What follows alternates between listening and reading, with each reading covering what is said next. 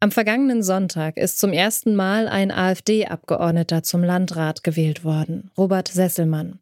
Er hat im Thüringer Landkreis Sonneberg rund 52 Prozent der Stimmen bekommen. Und dem ZDF gegenüber deutete er das Ergebnis so. Der Landkreis Sonneberg schreibt Geschichte. Die AfD ist nunmehr als Volkspartei hier im Kommunalbereich in Thüringen und auch in der Bundesrepublik Deutschland angekommen. Vielmehr sagt der frisch gewählte Landrat nicht zu seinem Wahlsieg. Die meiste Redearbeit übernehmen die bekannten AfD-Politiker Björn Höcke und Tino Kropalla. Zeit, sich Robert Sesselmann genauer anzuschauen.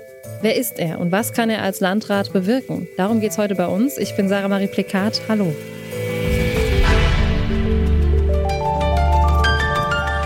Zurück zum Thema.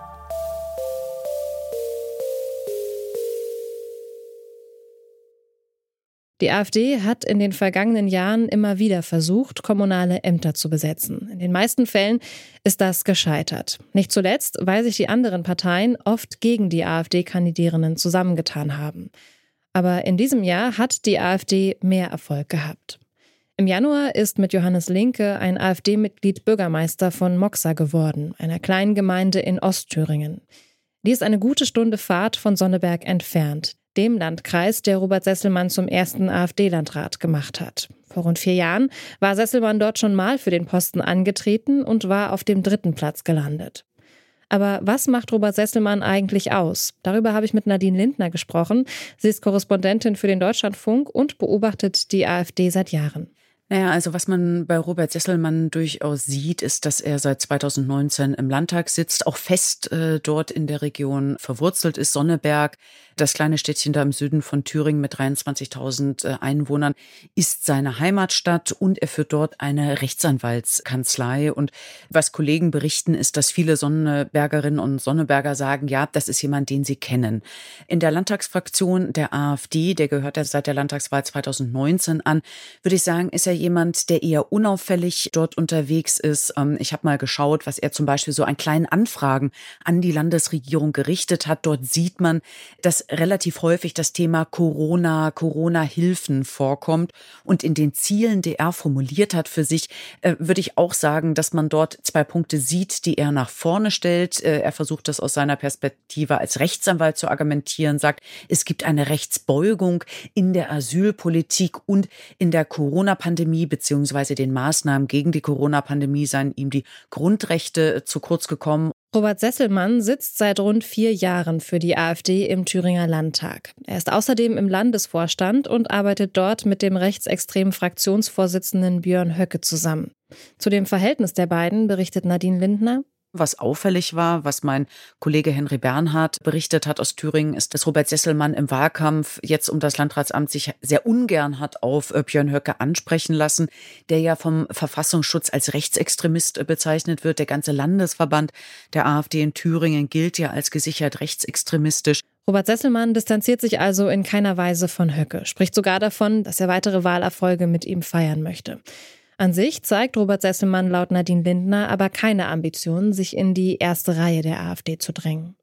Es glaubt jetzt aber niemand, dass Robert Sesselmann jetzt Björn Höcke irgendwie diese Führungsrolle in irgendeiner Form äh, streitig machen wird. Und ich finde, es gab gestern äh, Abend ein ganz interessantes Foto, was veröffentlicht wurde. Da sieht man nämlich, wie Robert Sesselmann zwischen Björn Höcke und Tino Kropalla, dem AfD-Bundeschef, steht. Und äh, beide haben ihn direkt angeschaut, sowohl Höcke als auch Kropalla. Und ich hatte das Gefühl, beide betrachten ihn so ein bisschen, naja, als Trophäe oder auch versuchen es auch als ihren Erfolg äh, zu verbuchen. Und mein Eindruck ist, dass der Sieg von Robert Sesselmann jetzt auch die Position von Björn Höcke in der Bundespartei äh, nochmal deutlich gefestigt hat. Im kommenden Jahr 2024 wird auch der Bundesvorstand der AfD neu gewählt. Und ich bin gespannt, wie sich dann Björn Höcke positionieren wird.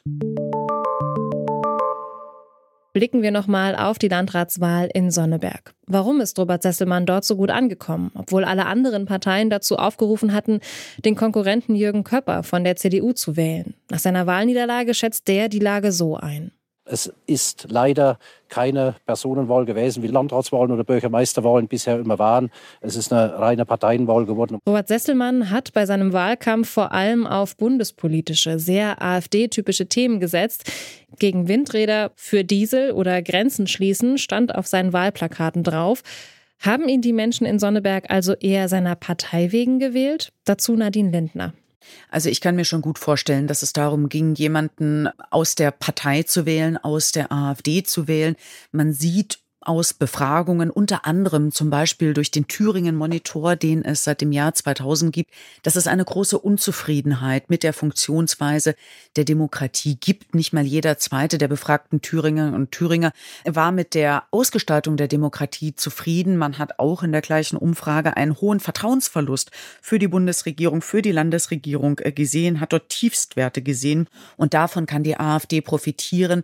Mein Eindruck ist, Robert Sesselmann wird selbstverständlich davon profitiert haben, dass er vor Ort verankert ist, dass er auch niemand ist, der jetzt aus Westdeutschland dann seit der Wiedervereinigung äh, in den Osten eingewandert ist, wie es ja zum Beispiel im Landkreis Dahme-Spree in Brandenburg war, mit dem Kandidaten Galler, der dort für die AfD auch in die Stichwahl gegangen ist und dann aber in der Stichwahl dann dem anderen Kandidaten unterlegen ist.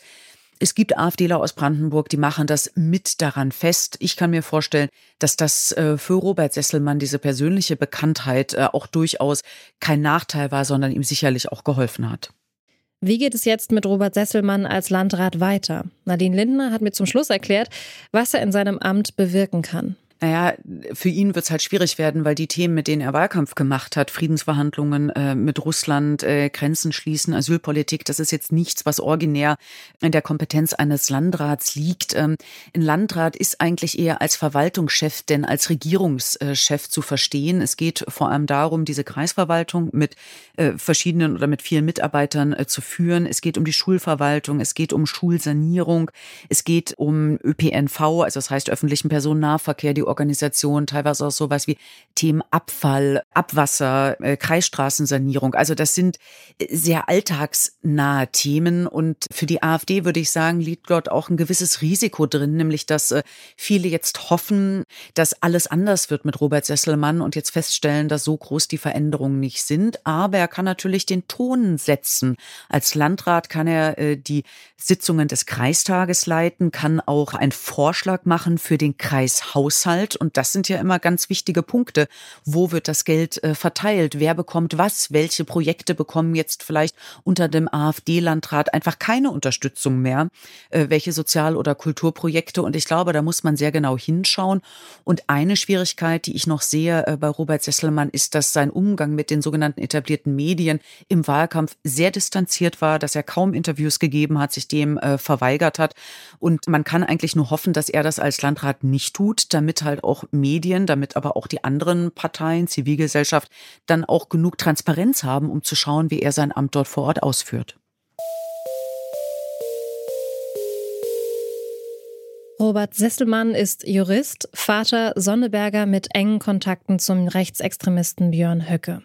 Und jetzt auch Landrat. In Sonneberg wird sich erstmal nicht viel durch seinen Wahlsieg ändern, denn seine Handlungsspielräume sind eingeschränkt und seine Wahlkampfthemen werden auf Bundesebene entschieden. Eine gewisse Macht bleibt ihm jedoch als kommunaler Verwaltungschef. So müssen die anderen Parteien im Kreistag mit ihm zusammenarbeiten und er hat Einfluss darauf, welche Projekte Geld bekommen und welche nicht. Wie er diese Macht letztendlich nutzen wird, wird sich in den nächsten Wochen zeigen. In wenigen Tagen tritt er offiziell sein Amt an.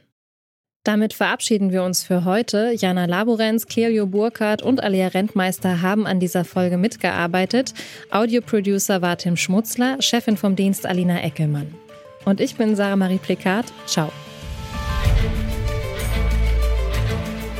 Zurück zum Thema vom Podcast Radio Detektor FM.